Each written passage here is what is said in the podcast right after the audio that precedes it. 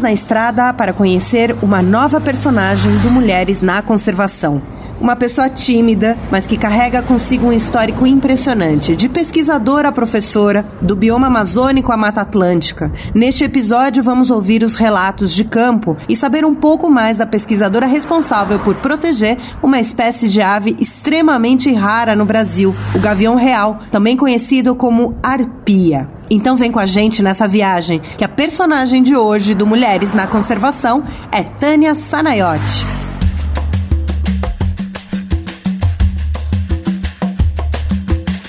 Mulheres na Conservação, com Paulina Chamorro. Eu sou Tânia Sanaiotti, eu sou servidora do INPA, Instituto Nacional de Pesquisas da Amazônia. Estou há 37 anos né, trabalhando é, na Amazônia e em vários outros biomas.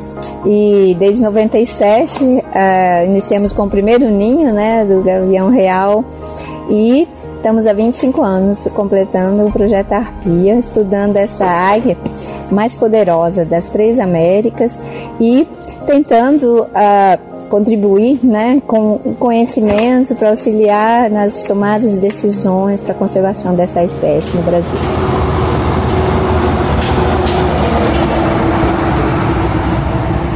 Tânia, a gente está gravando aqui na estrada antes de entrar é, no mato.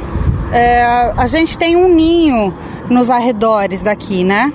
Isso, a gente vai poder chegar lá e observar, tá ativo, né? Nessa expectativa de nascer. Eles estão monitorando há quanto tempo já o projeto?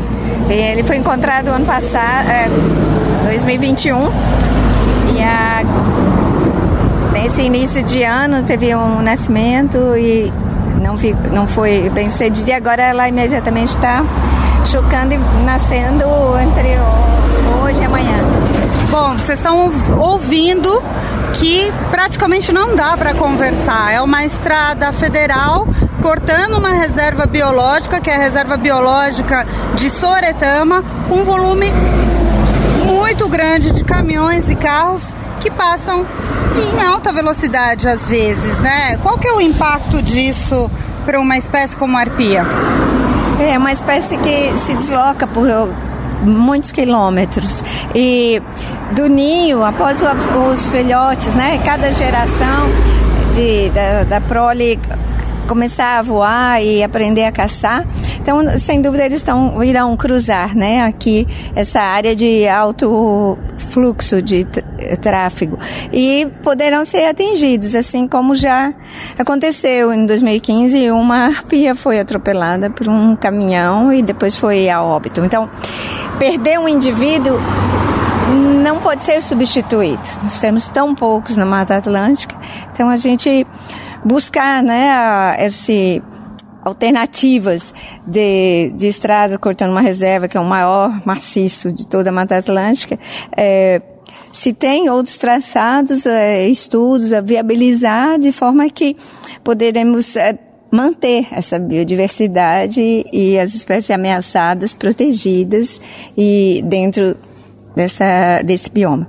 É, ela falou muito bem. Aqui a reserva de Soretama, reserva biológica de Soretama, mais duas reservas, uma de uma empresa particular e duas RPPNs, somam 10% de toda a Mata Atlântica do estado do Espírito Santo. E o que a gente vai ver e vai acompanhar, e vocês no podcast vão poder também acompanhar com a gente, é essa entrada agora para dentro da Mata Atlântica e chegarmos até o ninho onde existe, a gente ainda não sabe, a possibilidade de um filhote. Então, depois de tudo isso que a Tânia falou, vocês imaginam a importância é, dessa semana, desses próximos dias que vocês vão acompanhar. Ter um novo indivíduo é, de arpia saudável, que possa crescer e se desenvolver em um bioma onde a espécie está criticamente ameaçada de, de extinção, é muito importante, né, Tânia? Isso, é cada indivíduo que nasce, ele vai desenvolver um papel importante para manutenção da população na Mata Atlântica como um todo. E e você precisa, né, de num ninho nascer uma fêmea, no outro no macho, que serão, se encontrarão em algum momento, daqui a 5, 7 anos, para formar um novo casal e continuar o ciclo. Bora pro mato? Bora, vamos lá ver esse herdeiro. Ou herdeira.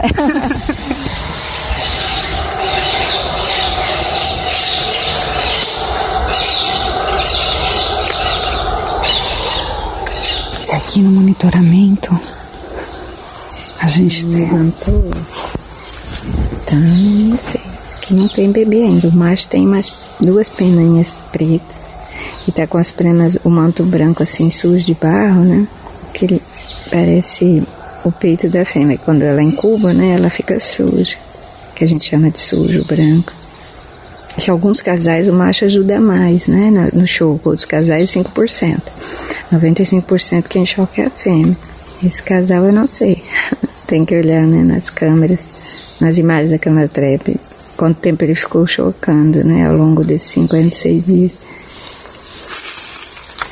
Olha aqui a, a, a imagem dele, de ela. Nossa, olha a crista dele, sim. Vamos ver. Olhando pra nós. Que, que, que tá espetacular. bicho? Hum? Que que tá dando pra ver do bicho, das características dele? Tá ele inteirinho. Ele tá em pé no, no galho, cabeça, as cristas, garra, só a pontinha das unhas, o manto do peito todinho. É, não dá pra ver nada nas garras. Você acredita? Como não via, ele tá virando pra ela.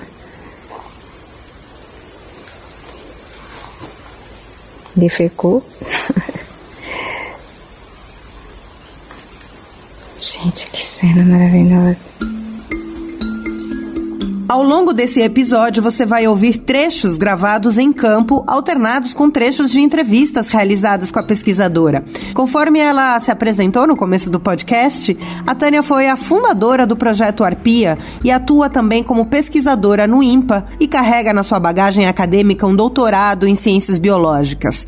A arpia, ou também chamada de gavião real, é uma espécie que precisa de um ecossistema minimamente equilibrado para sobreviver. É muito delicado.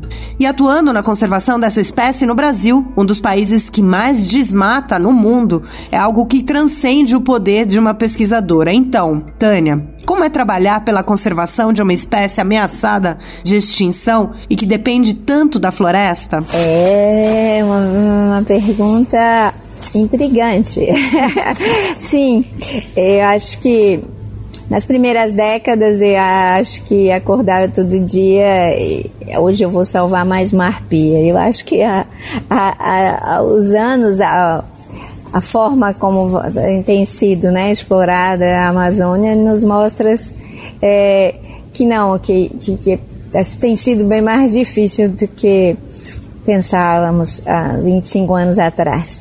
E que eu dediquei a 37 anos né, a uma instituição é, do governo federal em que trabalhava e trabalho ainda né, em função de conhecer, defender a biodiversidade, formar gente transmitir conhecimento. E é, extra a isso, trabalhei como voluntária para Greenpeace, Ministério Público, jamais fiz uma consultoria é, paga, é, nada contra quem faz ou vive dela, mas essa era uma contribuição essa, né? Tá na minha conta, ajudar a criar unidade de conservação no sul do estado do Amazonas, fazer levantamentos para mostrar a diversidade e a importância daquela ou tentar embargar obras inadmissíveis, conseguimos muito. Mas você vê, é, criamos e agora, é, tem sido alterada essas criações, tanto o tamanho delas e outras. Então, assim, sim, é, em um lado é, tem a, a frustração, nossa, quantos anos é, é, de dedica, de tempo mesmo, né, de, de, de suor em campo para para ter uma vitória que é aquele pequeno maciço, aquela região importante está dentro de uma UC. Uhum. E mas não, não é só é, desânimo, é frustração e vejo ao mesmo tempo é, vejo gente com muito gás agora, com, com brilho, sangue, é, fervendo ali para defender, para mudar né, essa, essa condição de ameaça e fazer para o caminho mudar um pouco de rumo e garantir essas arpias, uh, principalmente né, aqui nessa re região da Mata Atlântica, ou em região, uma das mais desmatadas sul do Pará, no Rondô. Uhum. É, então, uh, o que me move é ver a, a criatividade de, de, de, da, da moçada do grupo tanto da Amazônia, do, dos vários biomas. Então acho que essa equipe linda, são imensos, cada um com, com uma ideia, eu acho que é, é tem a Helena, o escalador, com técnica transferindo, dando ideias e, e, e, buscando recursos, captando que você precisa de financiadores, precisa de, de, de grande equipe para ir a campo. Mas a essa é uma é a sensação dupla, devia é, é, de duas pistas que estou indo nessa direção. E de que forma a Tânia se encantou pelas arpias? Como foi o primeiro encontro e de que forma ela se envolveu com o animal? Primeiro encontro eram na minha infância, né, seis anos de idade, sete, mas eram animais que ficavam é, montados artísticos naquela época em vitrines de, de, de lojas de, de armas de fogo. Ah, então, nos anos 60, né, era permitido. E foi quando eu vi a primeira. Eram duas vitrines nessa loja. Era uma arpia de asas abertas enorme, do meu tamanho. Eu olhava aquilo, a imensidão, e ela em cima de um viadinho, e aquela pintura, né, do sangue escorrendo. Então, assim, para mim, aquela é uma viagem muito marcante, que era na Casa Rinhane, na minha cidade natal, Rio Preto. Rio na vitrine ao lado era uma onça pintada. E esses animais existem até hoje. Eles mudaram de duas exposições. Essa loja, obviamente, fechou, foi para a Biblioteca Municipal municipal, eu fui para o zoológico. Então, está num pequeno museu no Zoológico Municipal de São José do Rio Preto. Tanto a onça, já bem desmontada, quanto a arpia ainda existe. Foram os primeiros que eu vi. E depois. Que idade você tinha? Seis anos de idade. Seis anos. E, a, e essa loja era muito antiga, então desde que minha mãe tinha 16, 15 anos de idade, essa vitrine já existia. Depois que ela ficou adulta, se casou, teve os filhos, era o passeio de olhar as vitrines, né, no centro. E depois, na minha adolescência, no zoológico Rio Preto, então recebeu uma arpia e colocaram, mas era uma jaula, assim, dois metros, dois metros, ela não, engaiolada, né, não voava. E aquilo também era bem chocante, o tamanho dela e ela ali, né, com barras de todo lado, era como uma jaula de leão, mas tinham colocado essa arpia lá dentro. Aí, já muito depois, quando eu terminei a faculdade e fiz um estágio no Zoológico de São Paulo, já em 82, 83, né? nos últimos anos da faculdade de biologia lá da Unesp de do Rio também. Foi então eu pude ver um outro recinto mais alto, onde ela tinha puleiros, né? Tinha duas arpias. Tinha duas. É. E e essas foram as primeiras arpias que eu vi em cativeiro e aprendi a ver o tamanho do recinto. Então, na época eu tentei fazer, eu fiz um projeto né, para a prefeitura para reforma daquele zoológico da minha cidade natal para adequar melhor os animais para um ambiente de espaço melhor, etc. E eles, ao longo dos anos, vêm fazendo reformas, né, nesse zoológico municipal. E, então, uh, hoje, também, depois eles receberam, emprestaram, né, do Zoo de São Paulo, que tinha várias, aí ficou exposto também na minha cidade. Tinha a pia viva, tinha a empalhada, e até que eu saí. Então, quando eu terminei a faculdade, em 84 me mudei para a Amazônia, fui fazer o mestrado no INPA. E então, 84, 85, 86, até o início de 87, aí eu fui contratada no INPA. Então, ninguém estudava essa espécie no Brasil. Uhum. E eu nunca tinha visto na natureza também. Só conhecia essas de ou montadas, né, artísticas, empalhadas, ou, ou ou em cativeiro.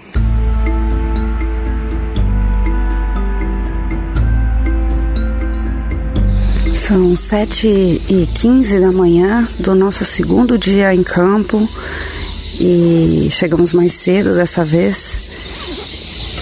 A toda a equipe do Projeto Arpia e Projeto Arpia na Mata Atlântica se instalando agora e a gente está aguardando uh, ter sinais agora e alguns indícios. Os pesquisadores e a Tânia também para descobrir se confirmação, né, se nasceu mesmo filhote Ainda tá no ovo? Como é que tá?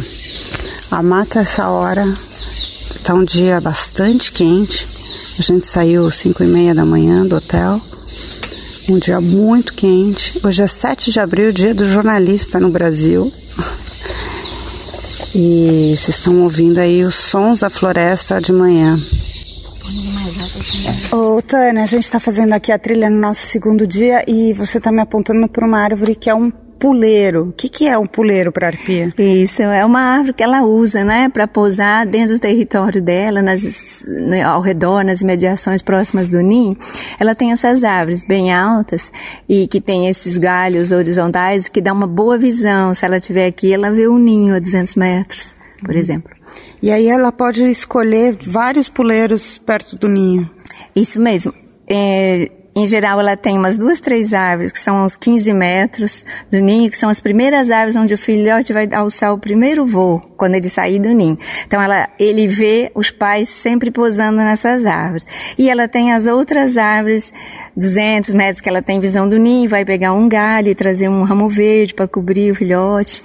É, então ela tanto tem essas árvores bem próximas, essas outras 200, e depois também ela tem seus é, pontos né, de caça a um quilômetro, dois quilômetros, como a gente viu lá desde a estrada. Né?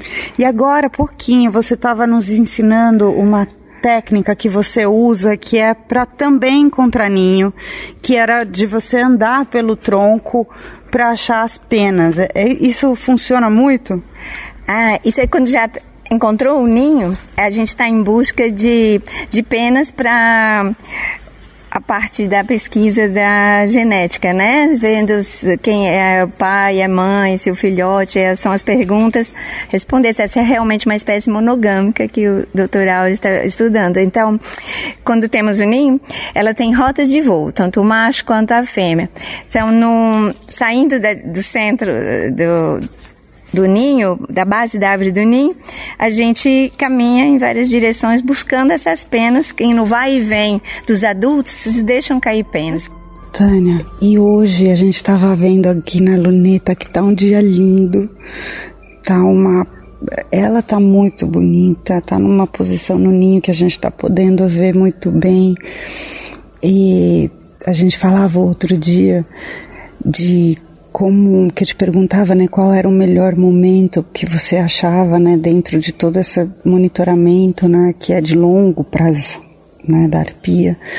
E aí você me falava justamente desse quando você está na plataforma e aí você vê a mãe, a mãe, o pai também faz também isso. Também faz isso. O macho e a fêmea, mas esse cuidado com trazer esses ramos, né? Então você consegue ver 20, 30 metros, ela sai por pequenos minutos, menos até olhando, né? Então ela vai, voa, pega o ramo e não tira os olhos do filhotinho depois que nasce e vai sempre forrando esse tapete verde, né, em cima e aí daí dois, três dias tá murcha lá atrás novo, vai sempre renovando, então fica macio muito importante no primeiro mês, né? Que ele é, não tem penas ainda, então é um pompom fofinho.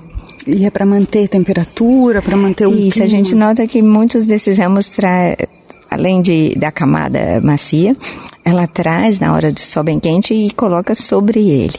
E alguns estudos, né, na literatura é, associam a um poder de inseticida para espantar insetos, que realmente lá em cima, mais para frente, conforme vão ficando as carcaças, se tem abelhas, é, animais é, se alimentando desses restos de, de couro, né? Então é, você pode ver o dia inteiro eles balançando para espantar. Então quando é pequenininho ele não tem esse a força, né, muscular. Então ela cobre. Ah, que maravilha. E é, e é um encantamento né, que a gente falava outro dia, né, Tânia? É um encantamento de como tudo se conecta na floresta, né?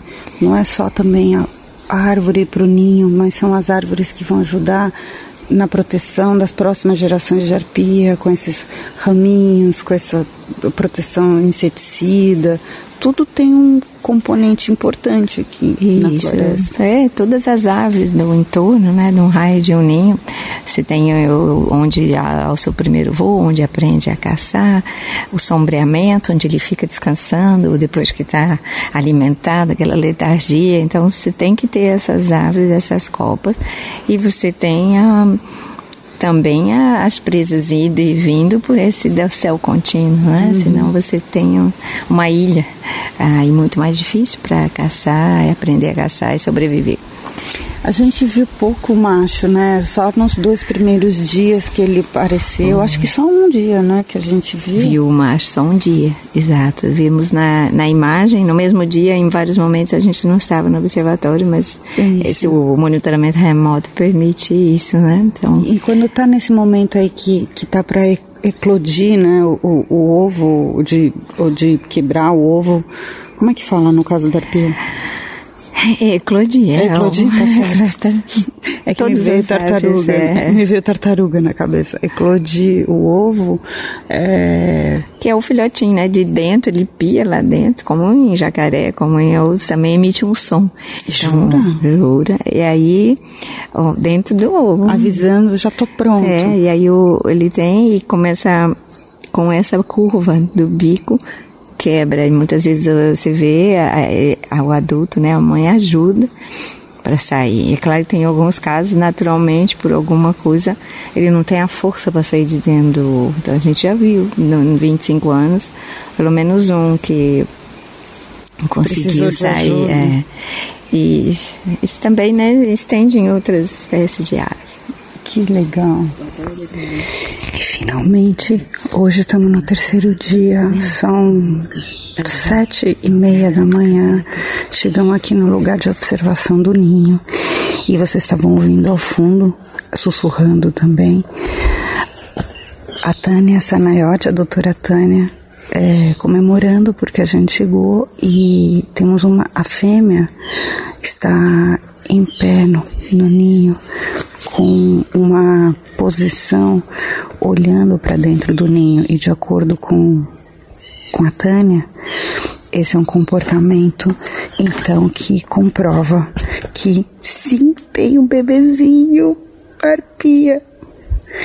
Espero que a gente possa vê-lo, né? No momento as equipes fazem um monitoramento só de observação.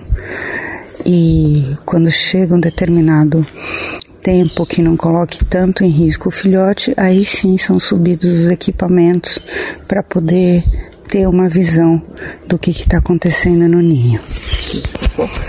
Cobre a paz. Tânia, ela está numa posição, num comportamento de que tem coisa no ninho, né? Isso, deve ter algo se mexendo dentro do ninho, né? Ela está descansando ali, a pata, dá uma esticada, se limpando, chama preening, né? Ah, depois de tanta no, passar a noite, né? De, então esse olhar dentro na cuba, né? De incubação é, tem algum herdeirinho lá se mexendo. Lindo demais, né? Ao longo desses dias, pudemos não somente presenciar um ninho de arpia de pertinho, como também conversar sobre a importância dessa espécie. A Tânia conta um pouquinho pra gente sobre o porquê da necessidade do gavião real ser reconhecido e conhecido. Isso, porque a uma visão errônea de que ela é perigosa e é um matador de, de gato, cachorro, pato, peru no quintal e pode pegar meninos, isso a torna mais é ela possa correr mais risco de caça, né?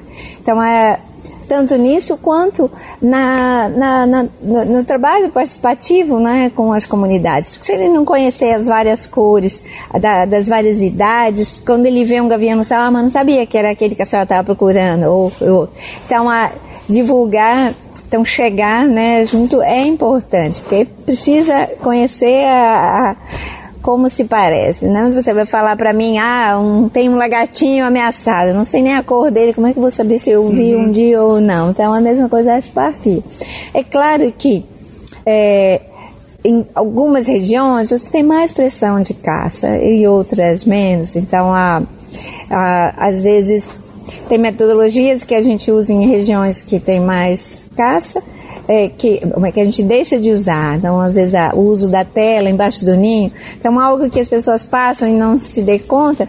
Então, você não deixa, em maioria das regiões, você quer colher as ossadas, cola. Então, você tem que também mostrar que o ninho está lá, pode ser é, um tiro no pé em algumas localidades muito específicas. Então, trabalhar já é né, envolver os essas outras é, que desenvolvem essas outras atividades né de caça já é um, um, um outro é, uma outra demanda também em algum momento. Mas eu acho que se envolver as gerações dos pequeninos, dos adolescentes. Eu acho que os do nível é, médio são os que a gente, o projeto conseguiu é, atingir menos, sabe? Então, assim, pensamos em, em filmagem, em cinema, alguma coisa que atraísse mais, ou, na verdade, agora, muito mais é aplicativos, jogos e em celular, porque mesmo nas áreas ribeirinhas, você já está vendo que eles trabalham na, na área do extrativismo e quer comprar um, um celular, uhum. que é uma realidade diferente. 25 anos atrás eles queriam uma pilha para pôr no radinho. Então o, a, a, contrapartida era para eles poderem ouvir o rádio.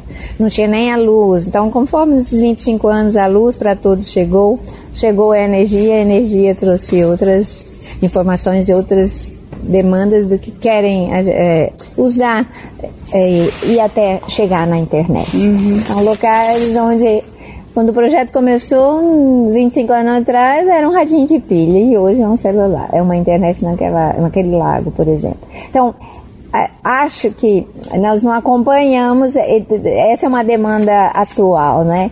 Como cativar atividades a fazer com os, os alunos do nível médio que, que seja atrativo para conhecer e falar da arpia ou da uhum. conservação. Uhum. Porque toda a parte dos menores, a gente trabalha com dramatização, teatro, uh, uh, fantasias, desenhos, uh, filme, imagem, poesia.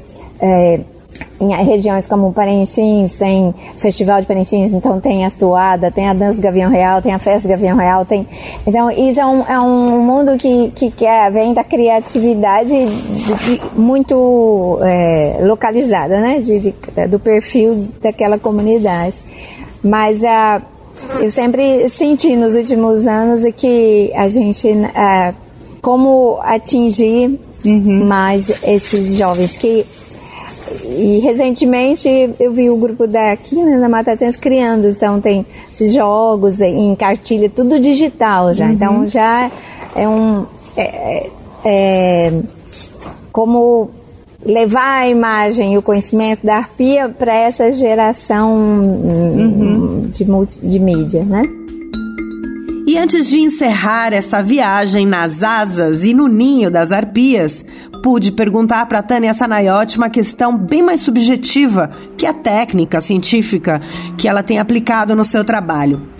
O que a arpia ensinou para Tânia? Depois de tantos anos de estudos dedicados à conservação dessa espécie, o que ela pôde ensinar para a nossa pesquisadora de hoje aqui no Mulheres na Conservação? A arpia por ser fiel a um, a um, local né, de reprodução, acho que ela me ensinou que ela depende daquele, daquele local é, e escolheu ali e, e ali, dependendo do que acontecer ali, ela vai se manter ali até um limite, né?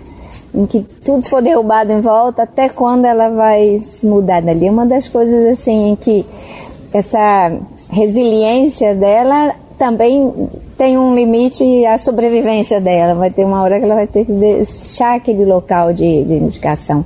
Quando a gente pensa em, na conservação desses sítios reprodutivos, é, em função disso, né, como a gente observando como ela usa o entorno com várias técnicas, até quantos quilômetros ela vai caçar, e a gente vê que conforme o desmatamento vai chegando a, próximo dali até onde ela consegue e, e se existe forma como a gente impedir, pelo menos aquele entorno do sítio reprodutivo, ela, ela fica. Então ela, ela, é, ela lidar não é a palavra, mas ela consegue conviver com a, o uso da floresta até um certo é, nível e depois é impossível dela se reproduzir ali. Então, muitos estudos são feitos só em, em, áreas né, de exploração. A gente tem o privilégio de poder estudar a arpia na mata primária, né, na Amazônia, e aqui estamos numa mata primária e em muitas matas secundárias. Então, como ela se adaptou, se essa seria a palavra, né, mas ela consegue manter é, a, as suas atividades e, e se reproduzir e, e, sua função como predadora né, de folívoros, tanto na secundária quanto na, na primária. Então, a, a diminuição do tamanho eu vejo o, que ela tem nos ensinado, né? Se você me tira me tira as altas, eu vou para mais baixa. Se me tira as laterais, eu vou mais para o meio, até aonde não tem mais para onde eu ir. Então, uhum. acho isso ela ela nos ensinou. É, me ensinou também. E para todos os, os que entraram e transitaram e passaram um dia pelo projeto Arpia, né? Então, ela ensinou também que precisa muitas mãos para estudar arpia na, na, tanto na floresta primária quanto na secundária, em qualquer bioma. Então, a, é, Principalmente quem é bom de ouvido, quem é bom de acompanhar e, e a paciência, né? Eu acho que ela ensinou, eh, já tinha paciência, mas eu acho que ela nos ensinou, você precisa ter muita paciência, porque ela vai se elas é, para algum lugar, ela vai voltar. Então, assim, que dure duas horas, cinco, você tem que estar ali para você é, tentar aprender algo do comportamento dela. Eu acho que essa dedicação em essa é uma estratégia de, de, de, de nos lagartos, né, de caça, chama centro espera. É uma é essa mais ou menos é que a gente tem que dar tempo ao tempo, né? Porque se ela comeu, ela vai ser letárgica, ela não vai fazer absolutamente nada, vai trocar de pata. Eu me lembro bem os índios, uma vez visitando Zé Maria, Truari, uma colega trabalhava com. E eles passaram em casa para tomar um açaí em Manaus. E aí eu fui toda emocionada, mostrar um vídeo que eu tinha feito, né? Tinha chegado o primeiro ninho, 97. E tinha filmado duas horas, três horas, com uma filmadorinha assim. E aí fui mostrar um filhote. E aí, durante todo esse tempo, o filhote estava pousado, descansando. E a única coisa que ele fez, ele trocou de pata, né? Descansou direito. Aí todos os índios viraram pra mim assim, mas ela só troca de pata, ela não fez nada. Assim, não tinha nada pra mostrar em atividade. Então, no olhar deles, ela tinha que estar. Tá, né? O meu vídeo deveria ser ela caçando alguma coisa. Mas é, é essa paciência para entender o comportamento e que tem hora de dia que ela caça mais, come menos, dorme mais, descansa. E isso tudo exige né, do, do biólogo, do naturalista e do repórter e do engenheiro florestal. Eu acho que não importa a sua formação, quando você quer descobrir alguma coisa, uhum. né?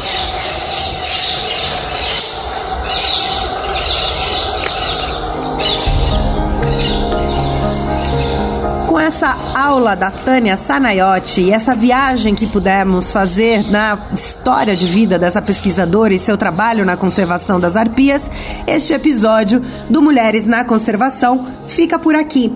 Eu sou Paulina Chamorro, espero você na próxima edição do podcast. Pois é, tem mais, tem mais mulheres na conservação vindo por aí. Lembrando que este é um projeto multimídia que pode ser lido nas reportagens exclusivas na National Geographic e também pelo Ciclo Vivo. Além desse podcast, você pode assistir uma websérie para a Fundação Toyota do Brasil, com reportagem minha, Paulina Chamorro, fotografia de João Marcos Rosa. O projeto tem o apoio da Fundação Toyota do Brasil.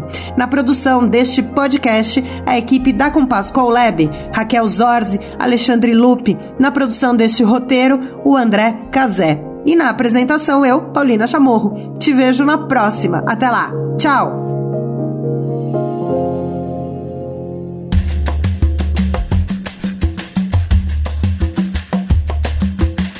Mulheres na Conservação, com Paulina Chamorro.